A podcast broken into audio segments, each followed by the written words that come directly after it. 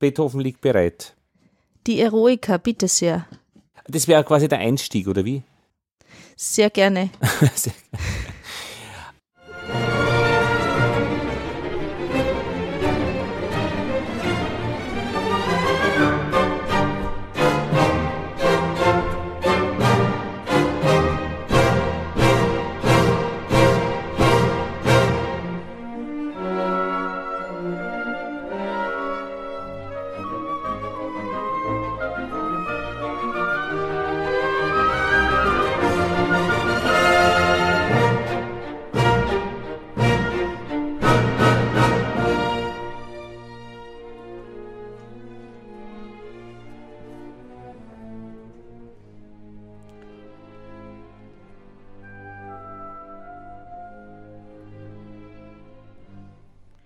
Das schon Fahrt, Elisabeth? Du holst zu Atem. Ich, ich, wollte genau den richtigen Zeitpunkt erwischen, um aus dieser, äh, in, aus dem Schwung heraus unser Hörerpublikum und dich zu begrüßen, Lothar Bodingbauer für 031, Episode 031 mhm. von Horch XYZ übers Hören, übers ergänzende Hören in der neuen Musik und was Beethoven und seine dritte Sinfonie damit zu tun haben könnten. Ja, umschmeichelt äh, Leber, Herz und Nieren aus dem Inneren heraus diese Musik. Ja, und ich möchte jeden Tag so aufwachen. Mit diesem Schwung, mit dieser Energie, mit dieser revolutionären Energie, die da auch drinnen steckt und äh, die einen so richtig schön in den Tag wirft. Ja, was daran ist revolutionär? Ich hätte es jetzt eher als, als äh, ähm, ja, sehr schmeichelhaft, umschmeichelnd empfunden. Naja, wenn du mal überlegst, in wie viel Sekunden, wie viele Sekunden hast du abgespielt? Eine Minute, von dieser, 59 Sekunden. Mhm. Von dieser 54 Minuten, äh, circa 54 Minuten, äh, von diesem 54 Minuten Werk, also mhm. Länge ungefähr, ähm, wie viel in diesen 30, äh, nee, 59 Sekunden passiert passiert ist an mhm.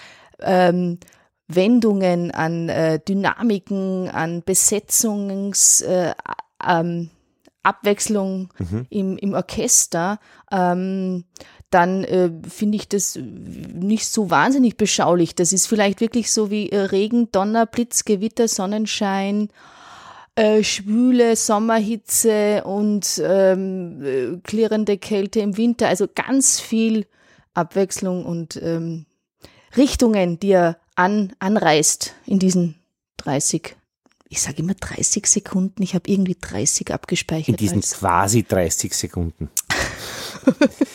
ja, ja, ich, ich verstehe dich, was du meinst. Ähm, gut, ja, äh, aus dieser Sicht her, ja, stimme zu. Ja, und deswegen ähm, würde ich gerne so jeden Tag aufwachen, weil das ähm, die ganze Bandbreite zeigt, beziehungsweise ähm, animiert, ja, aus dem Vollen zu schöpfen, ähm, nichts zu scheuen, keine Konflikte, keine äh, Ecken und Kanten, die der Tag so mit sich bringen kann. Und ich meine, das war aus dem ersten Satz der letzte Teil. Also vielleicht mit dem vierten Satz würde man dann schlafen gehen? ja, vielleicht. Ähm, ein Finale ist äh, wahrscheinlich schon auch mal pompös, nehme ich an. Äh, das ist ähm, vielleicht auch dem Publikum geschuldet, wenn es irgendwie in den Mittelteilen etwas schwelgen darf. Aber äh, die Eroica von äh, Ludwig van Beethoven sprengt ähm, auch in den, in den Satzabfolgen, in den ähm, Affektabfolgen der Sätze auch äh, Grenzen. Er hat da äh, einen, einen Trauermarsch mit einkomponiert. Er hat ähm, die Viersätzigkeit äh, an, an, an seine Grenzen gebracht, also äh, auch was Länge anbelangt, äh, eines Orchesterwerkes der damaligen Zeit. Und wahrscheinlich hat er im Finale auch noch allerhand ähm, interessante äh, und äh, ungewöhnliche Wendungen parat gehabt, so dass man vielleicht eher nochmal aufsteht und sich doch nochmal ein Glas einschenkt. Mhm. Ich meine, ähm, Eroica Beethoven 1802, 1803, Französische Revolution 1799 ähm, beendet, ich weiß nicht, ob man das jemals beendet nennen kann, aber äh, das war nur wenige Jahre vorher. Hat das was damit zu tun? Ich denke schon. Also äh, zeitgenössische Musik und um die geht's ja hier bei uns immer. Ähm, nicht ausschließlich, aber, aber hauptsächlich äh, hat ja was damit zu tun, ein, ein ähm, ja, eine Beschäftigung mit, mit dem Jetzt.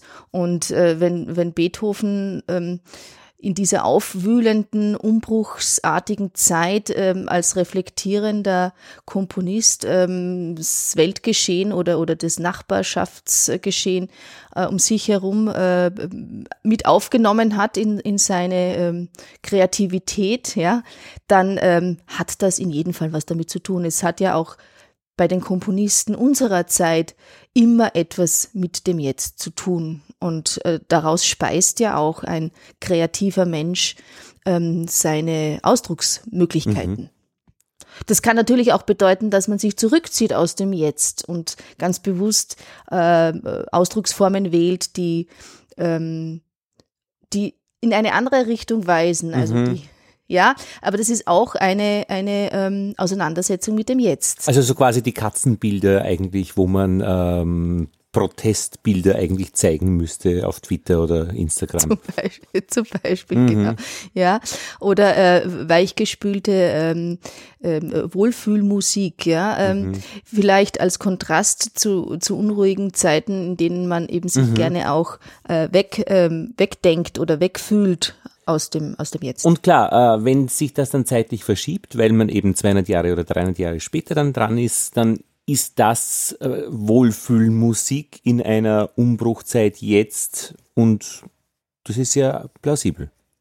Weil wir, und das ist auch ein, ein Phänomen, als Menschen mit unserem äh, ja, äh, Sozio- äh, auralen Hören und auch mit unserem äh, analytischen Hören an Hörgewohnheiten äh, gekoppelt sind. Also wenn wir über Jahrzehnte äh, ähnliche Abläufe in der Musik erleben, ähnliche Formen, ähnliche Harmoniken, ähnliche Orchestrierungen oder Instrumentali Instrumentierungen, ähm, dann speichern wir in unserem Gehirn ja ab, ähm, das tut gut, da sind wir zu Hause, da entwickeln wir ähm, Glücksmomente, es werden ähm, Glückshormone ausgeschüttet, äh, wir sind ähm, eingebettet in ein, ein Wohlgefühl und ähm, das hat etwas mit Hörerfahrungen zu tun. Mhm.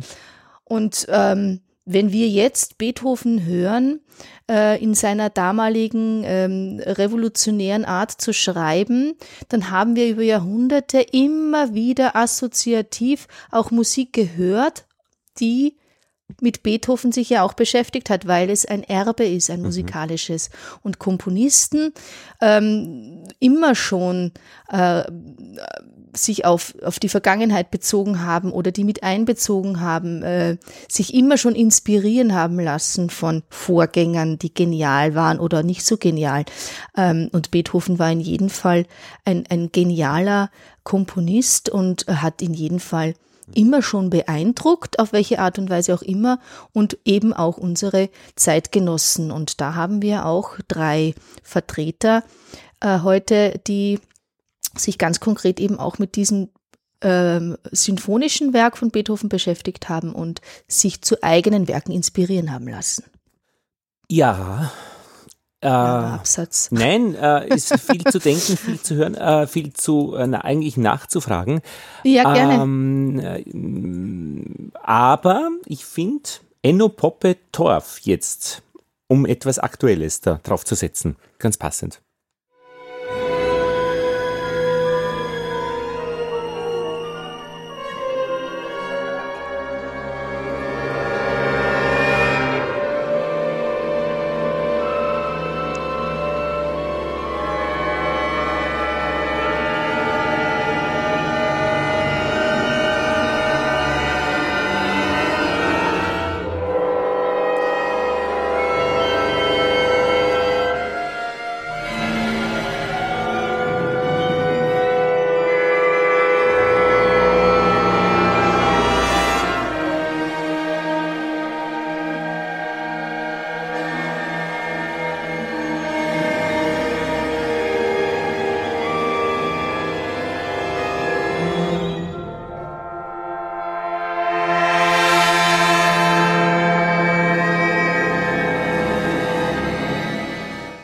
Finde den Titel Torf auf den ersten Blick ähnlich banal wie Nüsse oder Bürste, aber auf zweiten Blick äh, Torf, da geht es ja um Schichtungen.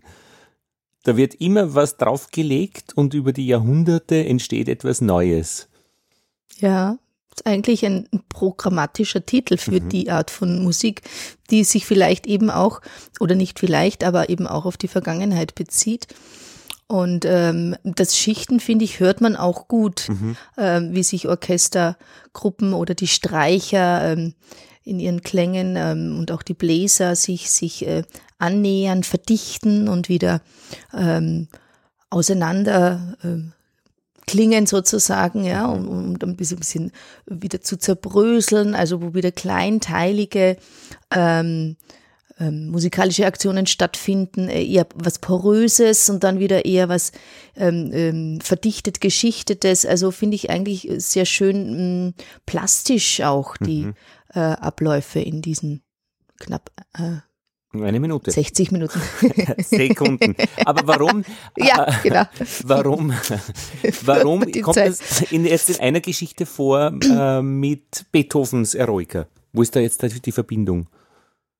Naja, also Beethoven hat ja auch in seiner ähm, in seiner Motivik und in seiner in seinen Schichtungen ähm, viel viel Affekt äh, ähm, Wendungen genommen. Also es ist jetzt nicht, das ist keine Musik, die über, über lange Zeit äh, den gleichen Gestus aufbaut und dann wieder abbaut, die ähm, dem Zuhörer Zeit gibt, sich langsam in eine ähm, Hörwelt einhören zu können, sondern man wird äh, wie ein bisschen so von rechts, links, oben, unten bombardiert mit, äh, mit Wendungen, die, mhm. auf die man sich schnell einstellen muss. Mhm. Und das mhm. ist hier in dieser äh, Komposition auch ähnlich gestaltet. Mhm.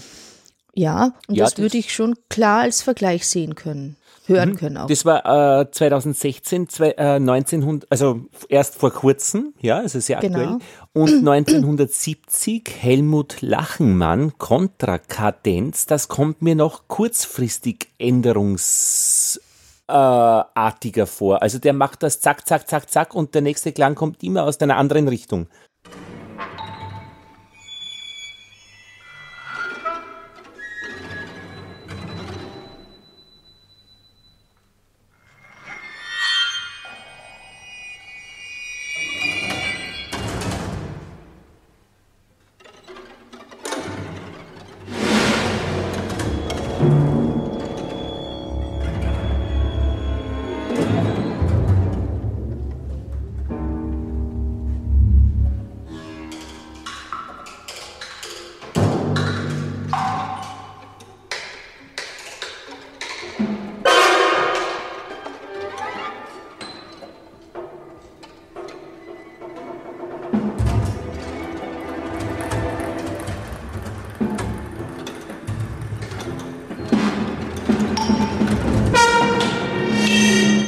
War das da ein Tischtennisball links unten? Vielleicht. also äh, das äh, manchmal klingt es so, ja, als, als wäre einem Musiker vielleicht irgendwie was ausgekommen und äh, ähm, äh, und kullert davon oder irgendwo der, der Bogen der Geigen oder der Streicher, ähm, der sich verselbstständigt und auf den Seiten hüpft. Ähm, aber es gibt eben auch diese Techniken, wo man nicht mit den Bogenhaaren, sondern mit dem Bogenstab, ähm, also mit dem Holz, ja, mhm. auf den Seiten ähm, ähm, die Seiten an, an schlägt sozusagen und das ergibt dann auch wieder eine andere äh, Klanglichkeit. Ähm, ich finde äh, bei Helmut Lachenmann ähm, der muss man schon auch sagen, ein Meister der, der Motivik ist, auch ein Meister der, der, äh, ähm, ja, der, der kleinen und schnellen Wendungen. Mhm. Ähm, vielleicht auch in dieser Zeit, in den 70er Jahren, das sind jetzt Vermutungen, aber man kann das vielleicht schon auch ein bisschen verallgemeinern, dieses Austesten, wozu ein Orchesterkörper ähm, zu gebrauchen ist, also auch im Sinne von, wie kann man musikalisch, kann ich einen Orchesterklang oder ein Orchester ähm, formieren, ähm, womit bestücke ich ein Orchester noch zusätzlich, um es von diesem klassischen Orchesterklang ähm, wegzuführen in einen völlig erweiterten, ähm, manchmal klingt die Percussion ähnlich wie ein präpariertes Klavier und das Klavier klingt ähnlich wie ein Percussion-Instrument, also dieses Verfremden der Instrumente ähm, im Hinblick auf, auf ähm, andere Referenzen, ja, also mhm. dass das Klavier nicht als als Melodie, Harmonieinstrument genutzt wird, sondern eben als Percussion-Instrument und, und, und umgekehrt. Ähm, das ist vielleicht noch mehr Thema gewesen in den 70er Jahren als bei Enno Poppe ähm, mhm. in den äh, 20er Jahren des unseres Jahr, Jahr, Jahrhunderts. Ja, ich bin ja 71 geboren und habe wahrscheinlich eben, also wenn ich an, an neue Musik gedacht habe vor unserer gemeinsamen Zeit hier, ähm, war das das, was ich unter neuer Musik oder zeitgenössischer Musik verstanden habe. Also man wächst tatsächlich mit, mit so einer Tradition auch auf, aber man es nicht, nicht wirklich merkt. Und ja. ich muss auch sagen, unvorbereitet. Ähm, also praktisch, wenn man in so einer Kirchenmusikumgebung aufwächst, auch gleichzeitig und dann gibt's parallel sowas auf das Ohr, unerklärt. Es gibt niemand, der einem da ein bisschen Musik vermittelt. Ähm, da habe ich mir nicht so leicht getan damit. Ja, das kann ich mir vorstellen. Also ähm, vielleicht, weil die Zusammenhänge oder diese Parallelen, die man eben zur ähm, ähm, ja, traditionellen Musik, äh, die man so im Alltag als Mensch irgendwie so im, im ähm, ich sage jetzt mal, mhm. in, in der Provinz hört, ja. Ja, auch die ähm, Hausmusik, also äh, gemeinsames genau. Musizieren und Singen äh, halt mit volksnahen Instrumenten. Genau, ja. Dann ähm, hat man vielleicht auch diese mh, mm, äh, diese Verbindungen, die man irgendwie bräuchte manchmal als junger Mensch, um, um ähm, sich ähm, ähm, äh, mehr reindenken zu können und auch vielleicht diese Parallelen besser raushören zu können, an die man andocken kann, weil es ist doch immer wichtig, dass man irgendwo andocken kann, ja, dass mhm. man irgendwo sich wieder wiederfindet mit seinen Erfahrungen. Ähm, das war in den 70er Jahren noch nicht so äh, Thema. Das ist mittlerweile ist die Musikvermittlung auch der neuen Musik an Kinder und Jugendliche, an Erwachsene, mhm. ja sogar ein eigener Studienzweig. Äh, es gibt kaum mehr ein Orchester, das nicht eigene Musikvermittlungsreihen ähm, äh, in seinen Programmen hat und ähm, ist ein großer ja, ein großer Auftrag eigentlich auch an alle Häuser geworden, äh, sich äh, mit der Vermittlung auch zu beschäftigen. Ich habe gerade den Klaus ja. Schröder gehört, äh, Klaus Albrecht Schröder von der Albertina, der in unserem, ähm, ähm, ähm an, also nicht in unseren, sondern im Podcast Erklär mir die Welt gesprochen hat, mhm. über was Kunst eigentlich ist. Und es war super interessant. Und er hat sich redlich Mühe gegeben, das in irgendeiner Weise zu erklären. Und da war eben aber auch die Schlüsselstelle, ähm, dass, ähm, was war die Schlüsselstelle? Die eine Sache eben, äh, wenn man es mitkriegt und schätzen soll, dann sollte man schon was drüber wissen. Mhm. Und, ja. und das Zweite ist, was ein Kind macht, das schaut zwar auf den ersten Blick auch aus wie das, was ein Künstler nach vielen Jahren macht, ist es aber nicht. er hat doch eine äh, Erklärung dazu gehabt, die ich aber jetzt leider vergessen. aber es, äh, ja, ja, mhm. ja, nee, also ich denke mal, es kommt ja, es kommt ja, es kommen ja beide Ebenen zusammen. Also sozusagen das, das äh, das Erkennen von komplexen Zusammenhängen, äh, für die man schon Wissen braucht und für die man auch eine gewisse Lebenserfahrung braucht. Ja. Und andererseits das intuitive, emotionale Hören, ähm, wofür es überhaupt gar nichts braucht, außer eben ein offenes Ohr. Und ähm, ich denke, diese, dieses einerseits das Schulen, äh, der, des Gehörs und auch der, der Wahrnehmungserfahrungen und andererseits dieses unbedarfte ähm, einfach bereit sein, sich äh, treffen zu lassen, was Kinder haben, ja, diese Neugierde. Ähm, dass, dass man das nicht gegeneinander ausspielt, mhm. sondern dass man das als äh, gleichwertig äh, parallel mhm. äh, wichtig erachtet, eben auch ähm, wenn man hört oder auch wenn man schreibt oder auch wenn man anbietet, ja, also auf diesen verschiedenen Ebenen. Und ähm, ich würde das jetzt gar nicht gegeneinander ausspielen, sondern das eher auf einer gleichen Ebene anbieten, hm. ja. Ich werde mir jetzt ein Buch schreiben über Kühlvitrinen in Kaffeehäusern. Unfassbar. Also das macht ein Rauschen, einen Lärm, die Leute sitzen da und wie wenn sie, wie wenn nichts ja. ist, ja. Da ist aber was.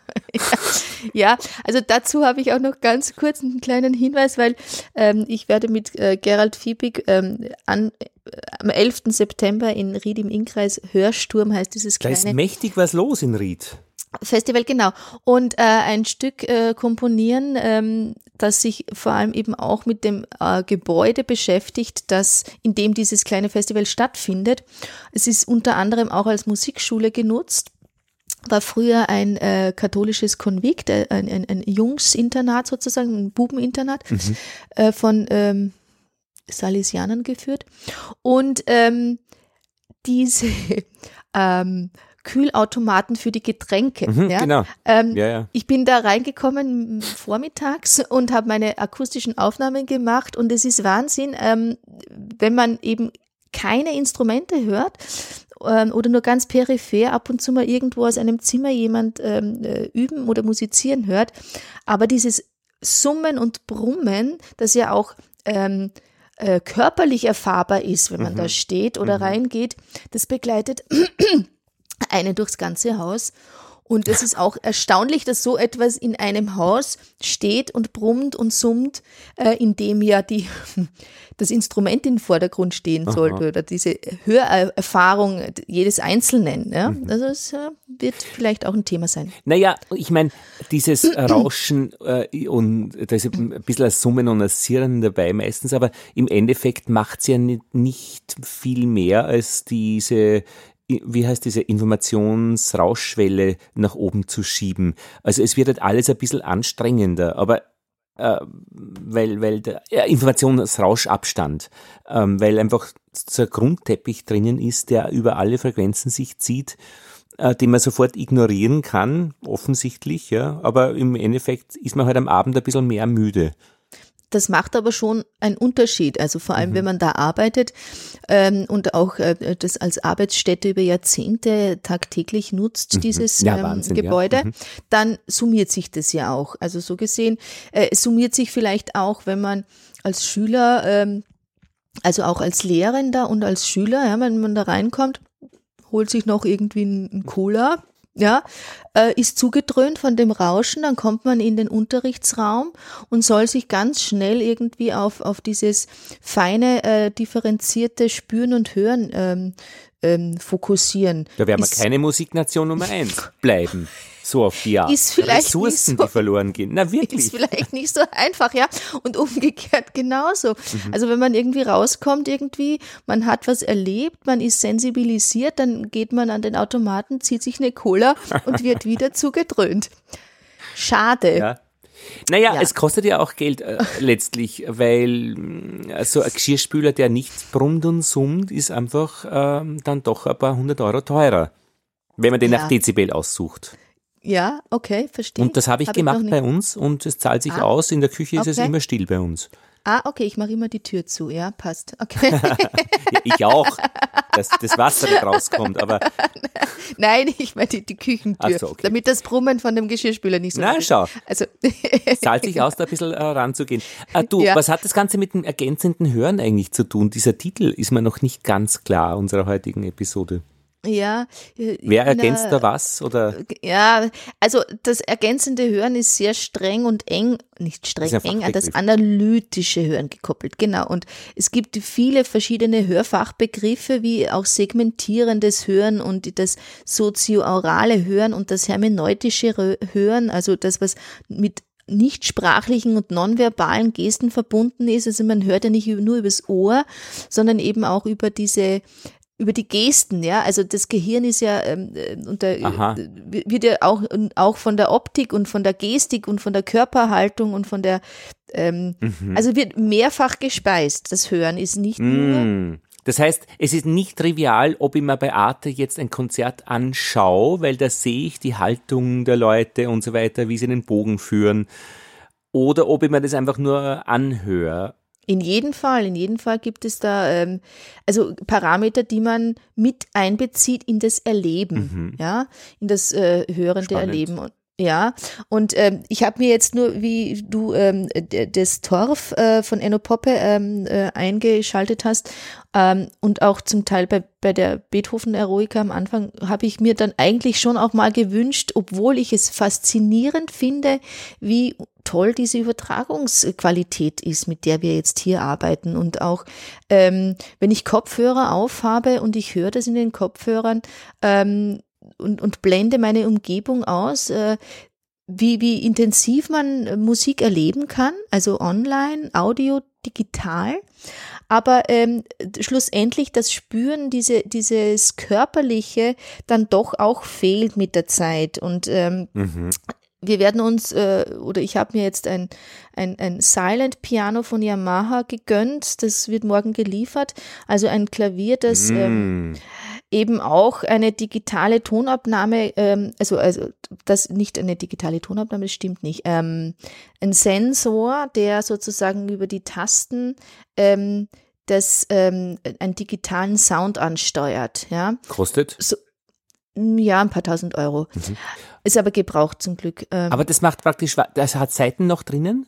Nein. Ja, ja, das ist ganz normales akustisches Klavier, aber es hat eben Sensoren an den, ah. an den, äh, an den Hämmern okay. äh, oder davor. Äh, der hat mir das erklärt und ich weiß es mhm. nicht mehr genau. Das heißt, man kann an der Tastatur normal spielen. Ja. Man spürt auch sozusagen die Hämmer noch, also den mhm. Anschlag, ja. ja. Aber man kriegt ein, ein digitales ähm, Signal ins Ohr.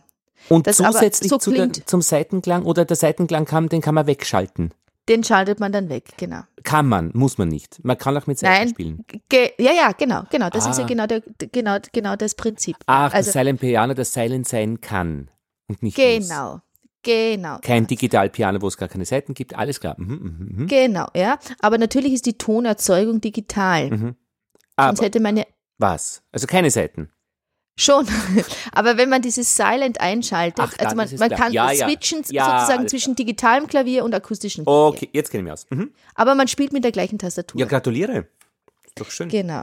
Ja, ja, aber wie gesagt, äh, da ist eben de, die Idee gewesen und auch dieses große Bedürfnis, dieses Körperliche auch erfahren zu können am Klavier, ja, und nicht nur sozusagen dieses reine digitale Gefühl, auch wenn das noch so ausgereift ist. Ja diese Technik. Und das war jetzt bei Beethoven auch wieder so ein Bedürfnis. Und mhm. da wären wir dann wieder zum Beispiel eben beim, ähm, beim Hören, ähm, mhm. nicht nur beim synthetischen Hören, sondern auch beim vergleichenden Hören, beim selektiven Hören, das eher dann wieder so, ähm, ja, man hört nur das, was man gerne hören möchte. Also man blendet aus, und das äh, ergänzende Hören ist vielleicht auch etwas, wenn man etwas hört und mit der Hörerfahrung, die man schon gemacht hat, ähm, ergänzt und, und, und vergleicht man intuitiv sofort. Also das System, das man abgespeichert hat, das wird mhm. immer wieder durchgescannt. Ja? Mhm.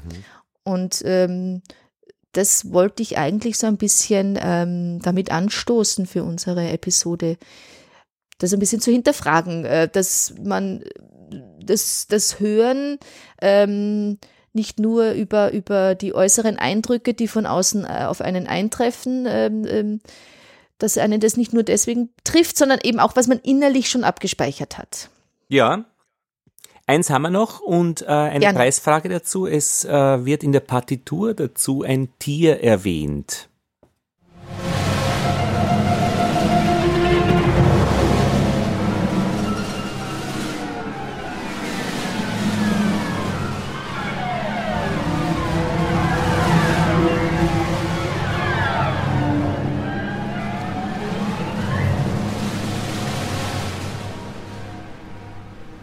Und steht auch dabei, wie man diese Töne zusammenbringt ähm, ähm, bei den Streichern. Welches Tier? Hm? Ich habe das, ich habe das jetzt bewusst nicht aufgemacht, diesen Link, weil es liegt eigentlich alles vor mir. Äh, ich bin jetzt sozusagen mhm. der, der, der, das Versuchskaninchen. Ja, am Schluss war's. Also dieses. Soll ich es nochmal spielen? Mhm. Ich spiele es nochmal. Gerne. Am Anfang eben noch nicht, also. Aber es ist wirklich der Beginn des Stückes, ja. Jetzt kommt's, dieses. Ein Tier. Vogel. Meer. Möwe.